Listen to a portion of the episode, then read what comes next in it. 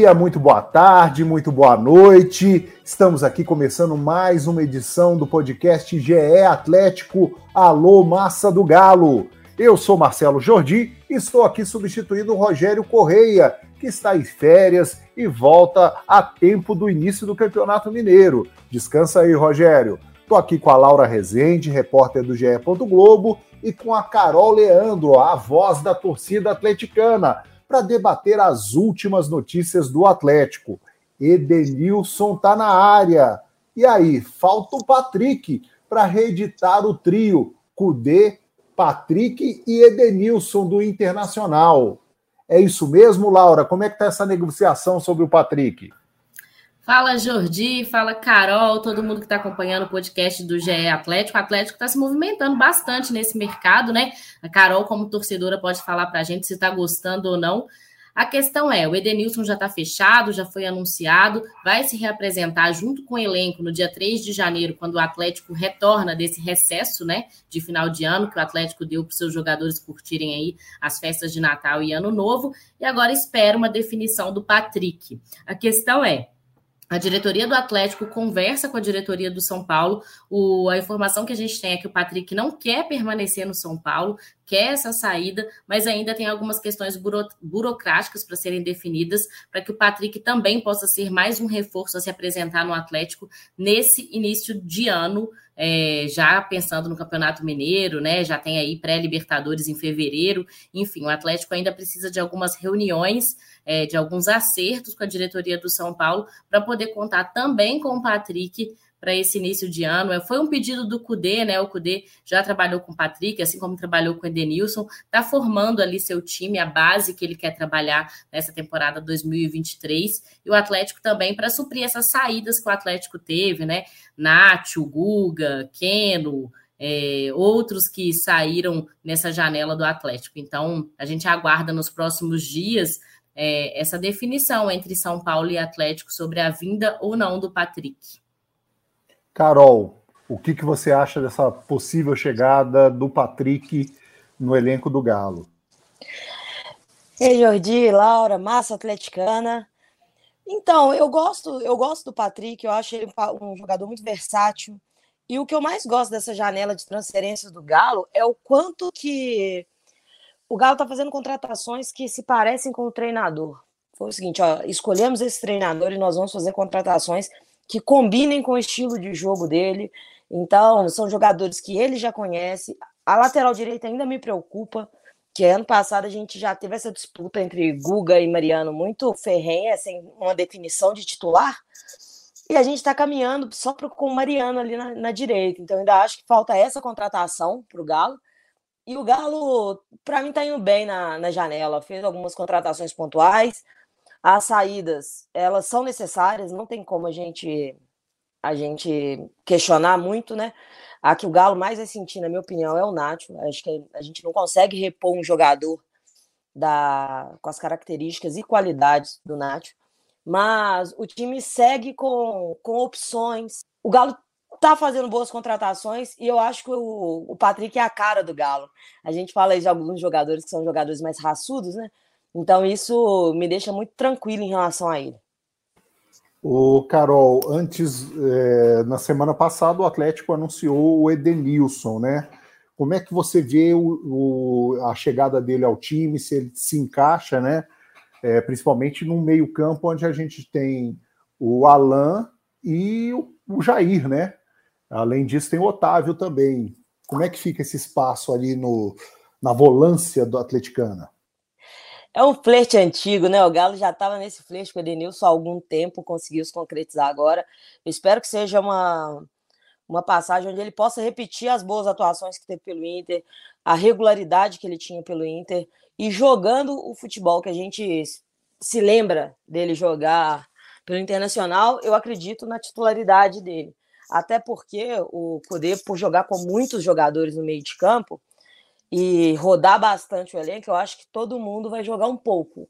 Mas se eu fosse cravar um, um meio de campo titular, eu acho que o Edenilson sai um pouco à frente, mas nada impede do Cudê jogar com os três, né? Jogar com Alan, Jair, Edenilson e aí provavelmente o Zarate fechando esse meio de campo.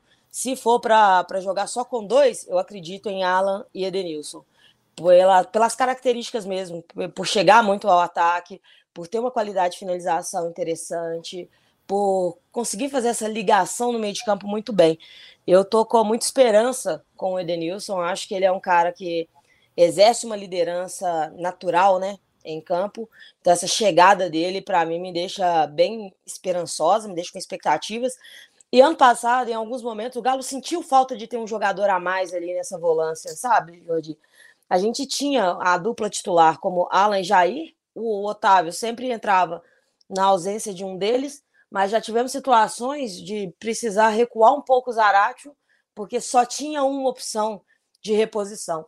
Deixando esse quarteto, o Galo se fortalece como elenco nesse meio de campo e o jogo do Cudê ele passa muito pelo meio de campo. Então esses jogadores vão ser muito cobrados durante o ano e para mim essa chegada do Edenilson é, é muito boa. A gente está pegando um cara que tem já uma regularidade de anos jogando o Campeonato Brasileiro, ou seja, já conhece muito bem a competição, já conhece como funciona o Campeonato Brasileiro.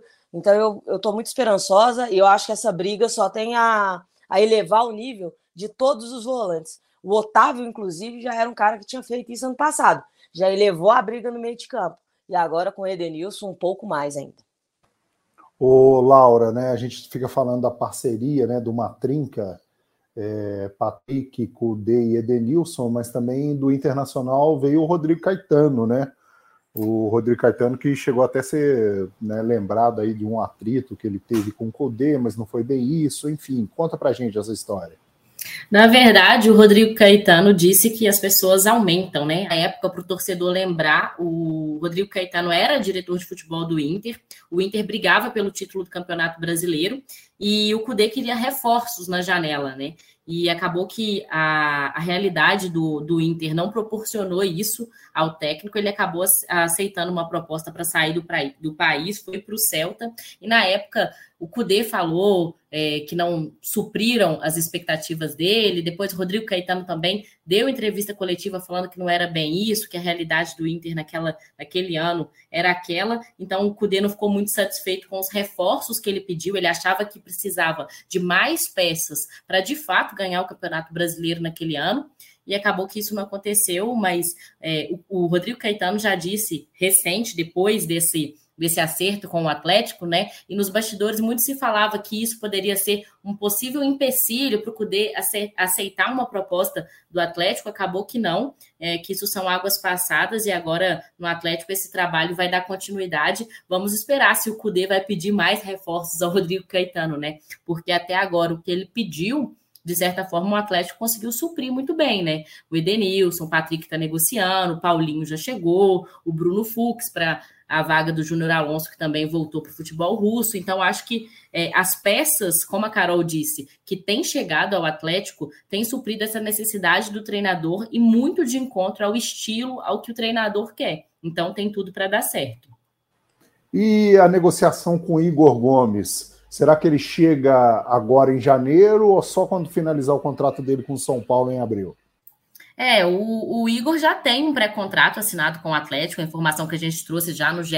Globo. O que os dois times precisam se acertar é quando é, o São Paulo vai liberar o, o Igor Gomes, né? O Atlético tenta fazer com que ele chegue agora para já iniciar esse trabalho com o time, já iniciar a pré-temporada, já contar com o jogador para esse início de Campeonato Mineiro, pré-Libertadores, mas o São Paulo ainda precisa é, acertar junto com o Atlético. É, o São Paulo quer uma porcentagem ainda do, em definitivo, do passe do, do Igor Gomes e por isso precisa acertar essa negociação para liberar antes. Se não conseguir, só chega em abril e aí faz parte do restante da temporada do Atlético. Ela, eh, Carol, sobre o Igor Gomes, você acha que ele vai se encaixar nesse elenco chegando, digamos, é, em abril, já com Libertadores em andamento, Mineiro praticamente encerrado. Enfim, eu acho que ele vai perder espaço, né? Com certeza, Jordi. Ninguém quer mais que essa negociação dê certo de início do que o próprio Igor Gomes, porque pra, eu acabei de falar da quantidade de opções que tem nesse meio de campo do Galo. Se ele chega em abril, ele já chega com com o Kudê tendo conhecido muito mais dos outros jogadores, tendo treinado mais esses outros jogadores, ele sai atrás nessa briga. Então, eu acredito que ele quer muito que já dê certo por agora, e ele é um cara que vai chegar tendo que se provar. É um cara muito questionado no São Paulo. Então, para ele, o mundo ideal era ele vir de imediato. A vantagem para o Galo na negociação é que o Galo não tem essa urgência toda. Então, o Galo não precisa ceder muito, ele já tem um pré-contrato com o jogador. O jogador, seja de qualquer jeito, ele vem para o Galo em abril. Se puder antecipar, bom. Se não puder, paciência, porque a gente não tem essa urgência. E é aí que eu acho que vai mudar muito a situação da negociação em relação a, ao Galo ceder muito. Mas quanto antes o Galo formar o elenco para o ano, é melhor, porque aí o treinador já consegue avaliar todas as possibilidades, todos os encaixes, porque apesar de ser muito questionado lá, a gente tem que levar em consideração que São Paulo passa por uma crise do elenco já faz muito tempo, com vários treinadores que passaram lá, os jogadores que davam certo em, em outros clubes, chega lá e não consegue render o melhor futebol. O Patrick, por exemplo, é um exemplo disso. O Nicão, que veio do Atlético Paranaense, a peso de ouro, foi um exemplo disso. Então tem que entender que acontece alguma coisa no São Paulo onde os caras não conseguem render. E aí o Igor Gomes tem a oportunidade de sair dali e se provar, pode ser um jogador que nos surpreenda, mas chega para compor o elenco, na minha opinião, e não como um cara que vai chegar para ser titular, como o exemplo que eu dei do, do Edenilson. Quanto antes ele chegar, melhor, mas o Galo também não precisa fazer nenhuma loucura por causa disso, porque já tem jogadores nessa posição que vão aguentar as competições até abril, imagino eu que de forma tranquila. Laura, é, não falando sobre reforço, mas enfim, de uma substituição dentro do elenco, como que o Matheus Mendes vai se encaixar agora como, digamos, substituto do Rafael, que era o reserva imediato do Ederson?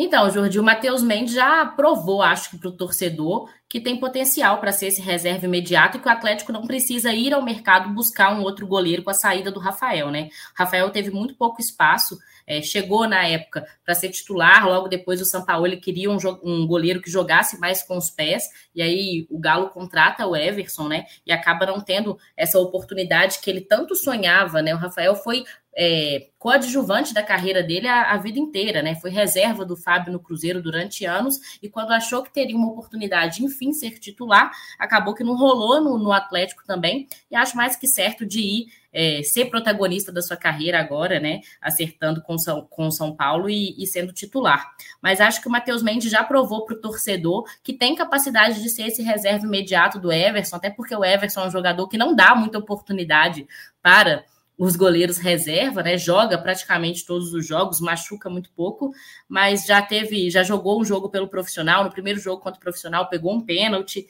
Então acho que o torcedor vai ficar tranquilo em relação a essa reposição e é uma dor de cabeça a menos para o Atlético nesse mercado, né? Nessa janela, não vai precisar ir ao mercado contratar um, um, jogador tendo uma formação dentro do clube de um jogador que tem é, tudo para ser esse reserva imediato e quando for é, utilizado e necessário, suprir a demanda desse gol do Atlético. Carol, você está de acordo? Totalmente de acordo com a, com a Laura. É, eu tenho uma confiança no, no Matheus Mendes, eu acho que ele é um cara promissor eu não tenho um, um, pé atrás com o Everson, nem na qualidade dele e nem na possibilidade de desfalcar o Galo por longos períodos. assim. Ele tem uma regularidade muito grande também, eu acho um dos únicos que teve regularidade em 2022, por exemplo. E acho que o Matheus Mendes ele consegue suprir essa ausência do, do Everson quando se fizer necessário. E vamos pensar que vai ser sempre por um motivo bom, uma convocação para a seleção, algo do tipo. Eu confio que o Matheus Mendes pode, possa fazer um bom trabalho. E é um dos pontos que o Galo mais precisa evoluir é na formação de jogadores. Em algumas posições, nós precisamos de formar jogadores no clube que consigam disputar posições reais no elenco principal. E o Matheus Mendes pode ser o primeiro a puxar essa fila, sendo reserva imediato e correspondendo quando, quando entra. Esse, esse jogo que a Laura falou, apesar de ser um jogo de campeonato mineiro, foi um jogo que deixou a gente bem assim, tranquilo quanto à formação dele, né? Entrou no momento de responsabilidade, pegou um pênalti, mostrou pra gente que assim, calma, quando precisar eu tô aqui e eu vou dar conta do recado. E eu tenho eu tenho a confiança que eu acredito ser necessária para ser o reserva imediato. E o Galo que falou muito da questão financeira, né? É um alívio imenso, Jorge. O Rafael era um reserva, mas quando ele foi contratado, ele foi contratado para ser titular. Aqui no meio do caminho, o São Paulo queria um goleiro que jogasse com os pés. E aí veio o Everson. Então é, a gente tinha um reserva e um titular em, em nível muito alto e com salários equivalentes ao nível deles. E hoje a gente vai ter um custo menor com esse reserva de goleiro que abre um espacinho a mais na folha e pode ser um refresco financeiro que sirva para o Galo com, contratar, sei lá, o lateral direito, que eu citei agora mesmo que a gente precisa. E quanto mais jogadores da base o Galo revelar, melhor para o Galo é.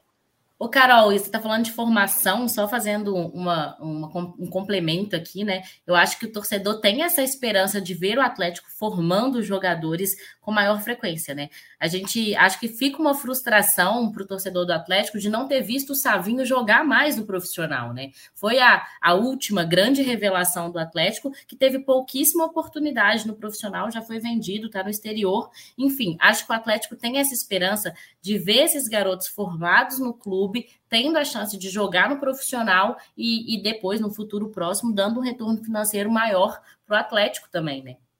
Sim, tanto pela questão financeira quanto pela questão de identificação, o quanto, eu não sei se é uma coisa cultural brasileira, mas o quanto a gente gosta de ter o seu, as suas crias da base assim, é, arrebentando para no resto da carreira. E o Savinho é um desses. O Savinho, quando começou a, a, aparecer mais nos jogos do Galo, ele já estava vendido. Assim. A gente viu pouquíssimo dele. Vimos um golaço no Mineirão, mas vimos muito pouco dele aqui. E eu, eu sou da opinião que queria ter visto mais, eu acho que poderia ter evoluído mais. E aí eu espero ter isso com outros jogadores. O Rubens também pode ganhar muito espaço com esse esquema do poder na posição que é realmente dele, que é no meio de campo. Esses jogadores da base, eu queria que o Galo tivesse realmente um carinho muito grande com eles, porque tratam-se, né? Trata-se a, a SAF como o grande alívio financeiro que pode vir para os clubes, mas na minha opinião, a base faria isso com maior equidade nas finanças, em bens, em tudo, do que uma SAF, por exemplo. Só que faz parte de todo um, um contexto dentro do clube essa formação de jogadores. E goleiro, principalmente, goleiro, eu acho que a gente deveria formar em casa mesmo. Goleiro tende a ter uma carreira um pouco mais longa, você troca menos de goleiro, o valor de venda dele talvez seja mais baixo, mas o retorno técnico possa ser mais alto. E o Galo só tem a ganhar com isso, né, Laura? Imagina, você revela bons jogadores, você tem um retorno técnico e você tem um retorno financeiro para frente com um investimento que foi muito menor do que um cara que você precisa contratar. Então, que o Galo consiga formar vários jogadores nessa nessa nova etapa, digamos assim, e aí possa cada vez mais ter uma saúde financeira mais estável. É um investimento sem risco, se for comparar com, com o mercado financeiro. Exatamente. É, aproveitando esse tema aí, como é que fica a saída no Nátio, né? Por um lado, né, ajuda a questão do transfer ban, mas é uma baixa importante, né?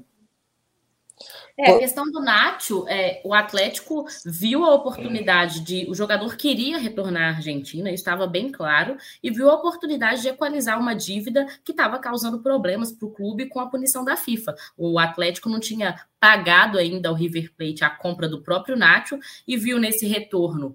É, o fim da dívida, o fim da punição e ainda recebendo um troquinho a mais, né? Então, é, acho que o Atlético solucionou alguns problemas, mas tem uma perda técnica muito grande, porque eu não vejo nesse elenco do Atlético hoje um jogador para substituir o Nacho. Não sei se a Carol tem algum nome que ela acha que vai jogar nessa posição que esteja à altura do Nacho, porque o Nacho é o líder de assistência desse time. Ano passado, por mais que tenha feito uma temporada um pouco mais abaixo do que 2021, estou falando ano passado, mas é esse ano, né, gente? A gente está achando que é 2023 mas acho que o Atlético ainda não tem uma reposição à altura do Nacho no meio de campo, não.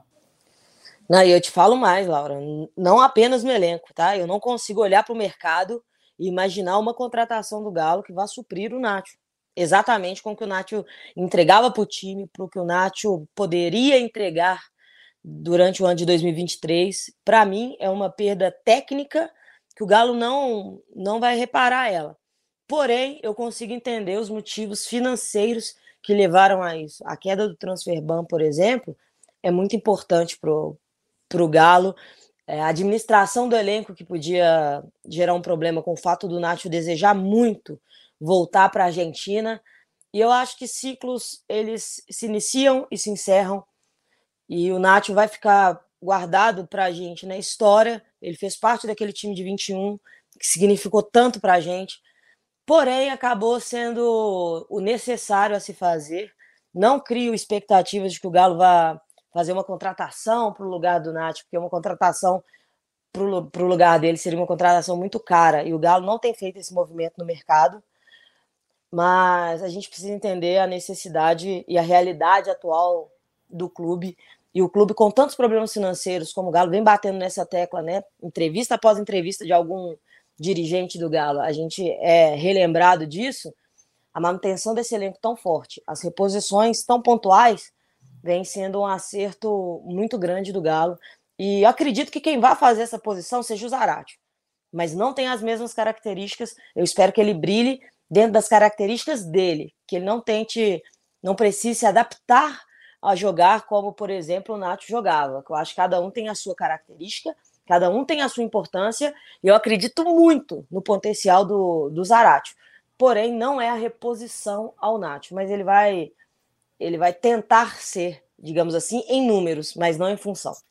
E eu tô curiosa para ver como que o Cudê vai montar esse time, porque ele já deixou bem claro qual que é o esquema preferido dele, com dois atacantes muito mais centralizados ou do que pontas abertos, né? Porque o Atlético está acostumado nos últimos dois, dos, últimos dois anos jogar com dois jogadores bem abertos pelas laterais ali. E o Cudê já disse que o esquema preferido dele não é esse. É, e o Paulinho também disse na coletiva que é, se encaixa muito bem nesse esquema que o Cudê pretende jogar. Então, eu estou curiosa para ver esse time montado para 2023. Eu já sonho com a dupla Paulinho e Hulk ali no ataque.